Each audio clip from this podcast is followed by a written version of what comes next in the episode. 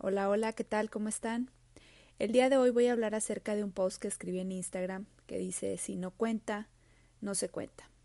¿A qué me refiero? A que hay cosas que a veces se nos hace tan fácil y tan sencillas contar.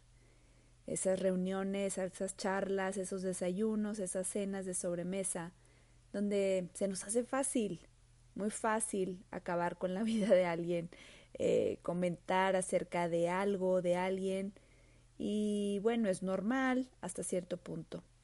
Pero lo que no es normal es esa vez que te cuentan acerca de que alguien habló de ti. ¿Qué tal? Al revés no nos gusta, ¿no?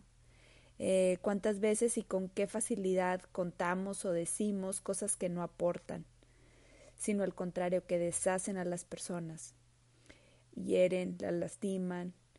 ¿Y cómo hacerle? ¿Cómo hacer para que esto no suceda? Yo te voy a decir de qué forma yo logré un poco dominar y, entrenar mi mente y mi boca, sobre todo, para no caer en este círculo. Es muy sencillo. Al principio me costaba mucho trabajo porque, claro, creemos que nosotros tenemos las últimas novedades, creemos que nosotros tenemos el último chisme, no sé, o la última novedad acerca de lo que hizo o dijo la, la persona en, en tela de juicio, ¿no? Pero bueno, al final de cuentas nos arrepentimos de lo que decimos, cuando se nos hace fácil hablar de más, abrir la boca de más. Entonces al principio yo te voy a hablar de mi experiencia. Mi experiencia era que siempre me metía en líos donde no me debería de haber metido. Por por lo mismo. Simplemente no sabía cómo dominar mi mente y cómo cerrar mi boca. ¿Qué pasaba? Me iba de esas reuniones y me sentía tan arrepentida de haber dicho lo que dije. Me sentía haber, este, me sentía mal de que luego podían malinterpretar lo que yo había dicho. No con mala intención, digamos, pero era tan sutil y tan difícil de poder controlar eso que decía, bueno, ¿y cómo le hago? ¿Cómo le puedo hacer para no sentir esta culpa? Que después de retirarme de esta reunión me sentía mal porque decía, ¿para qué dije eso? Nadie me preguntó. Entonces, ¿cómo lograr dominar esto? Pues tiene que ser desde antes. Evidentemente, cuando ya estás en la reunión, es súper sabroso eh, acabarnos a alguien, es súper sabroso hablar del prójimo. Pero en el momento en que yo empecé a reflexionar acerca de las situaciones en las cuales me encontraba y me arrepentía, y digamos que no era que hablara mal de alguien, sino que no aportaba nada bueno lo que decía, ¿sí? Eh, ¿Qué pasaba? No podía con esa culpa y decía, ay, donde se entere o donde alguien le diga lo que yo dije, y no, no estamos hablando de cosas malas, simplemente trivialidades, ¿no? Me sentía tan mal que decía, no, no quiero que esto suceda, ¿qué tengo que hacer? Tengo que hacer algo al respecto. Entonces, ¿cómo empecé a dominar esto? Empecé a primero desarrollar un poco de empatía y compasión primero hacia la otra persona y hacia mí mismo. Es difícil porque te encuentras en un juego tan sutil y tan fácil de poder acabarte a alguien que no es algo sencillo. Entonces, el tema es cómo le hago. Si lo que voy a decir de la otra persona no aporta algo bueno, algo que logró, algo que hizo valioso a esa persona, no sé, o alguna cosa que podamos destacar de ella, no la digas, simplemente quédate callada. Pero si hay algo que aportar, adelante. Con eso, con lo que tú digas acerca de alguien que sea bueno o que sea algo que aporte, no vas a sentir culpa, te lo aseguro.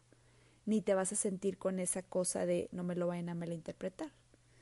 Y bueno, hay infinidad de situaciones. Eh, ha tocado veces que alguien te puede venir a reclamar y te dice, oye, ¿por qué dijiste eso? Cuando en realidad tú a lo mejor ni lo dijiste de esa forma. ¿sí? Entonces, ¿cómo evito todas esas cosas? Desde antes, no subiéndome a ese carrito. Siempre le llamo yo así, es un carrito. ¿Ves que viene el tren? Y que es súper sabroso y sabes lo que se siente subirte al tren. Pero también sabes que a donde va y te deja es un lugar de culpa. Es un lugar donde te sientes mal porque tienes la duda que vayan a malinterpretar lo que dijiste y bueno, es muy difícil y casi imposible controlar lo que otros perciban o interpreten de lo que nosotros decimos. Por esa misma razón es importante desarrollar la habilidad de detenernos antes de hablar. cuando lo vamos a decir, si eso que vamos a decir no cuenta o no aporta algo interesante, positivo o valioso de la otra persona, mejor silencio. Me gusta pensar antes de hablar, la verdad es que lo admito que me cuesta, no es algo que domine al 100% porque es, es algo muy sutil, ya cuando menos acordamos ya nos metimos, ya nos subimos al tren. Entonces, ¿y, por qué sucede todo esto? Sucede porque la mente eh, va a una velocidad más rápida de lo que nosotros creemos. Pero sin embargo, cuando logramos parar antes de hablar, te vas a sentir súper bien, te vas a sentir libre, porque vas a decir, pude dominarme. La mente nos mantiene atados con la culpa de lo que dijimos, de lo que hicimos, de lo que sea, ¿no? O de lo que sentimos.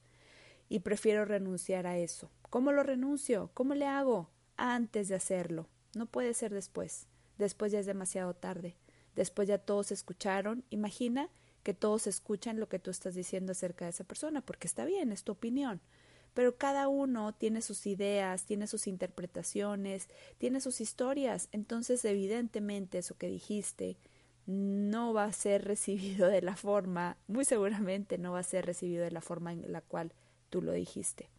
Así que el recurso más rápido y eficaz es mantenerte callado, quieto y en paz. Estás escuchando que están hablando de la otra persona, deja que hablen, no defiendas nada, ¿para qué? No tiene sentido. Simplemente aporta cuando eso cuente, y si no, mantente callado y en silencio. Te aseguro que te vas a retirar de esa reunión y te vas a sentir súper poderoso de que lograste dominar tu mente y tu boca. Así que si no cuenta, no se cuenta. Espero que este audio te haya gustado y que te haya servido un poco más, eh, haya completado a lo mejor aquella información de cómo es lo que ponemos a veces en redes. Eh, nos seguimos escuchando por aquí y hasta la próxima.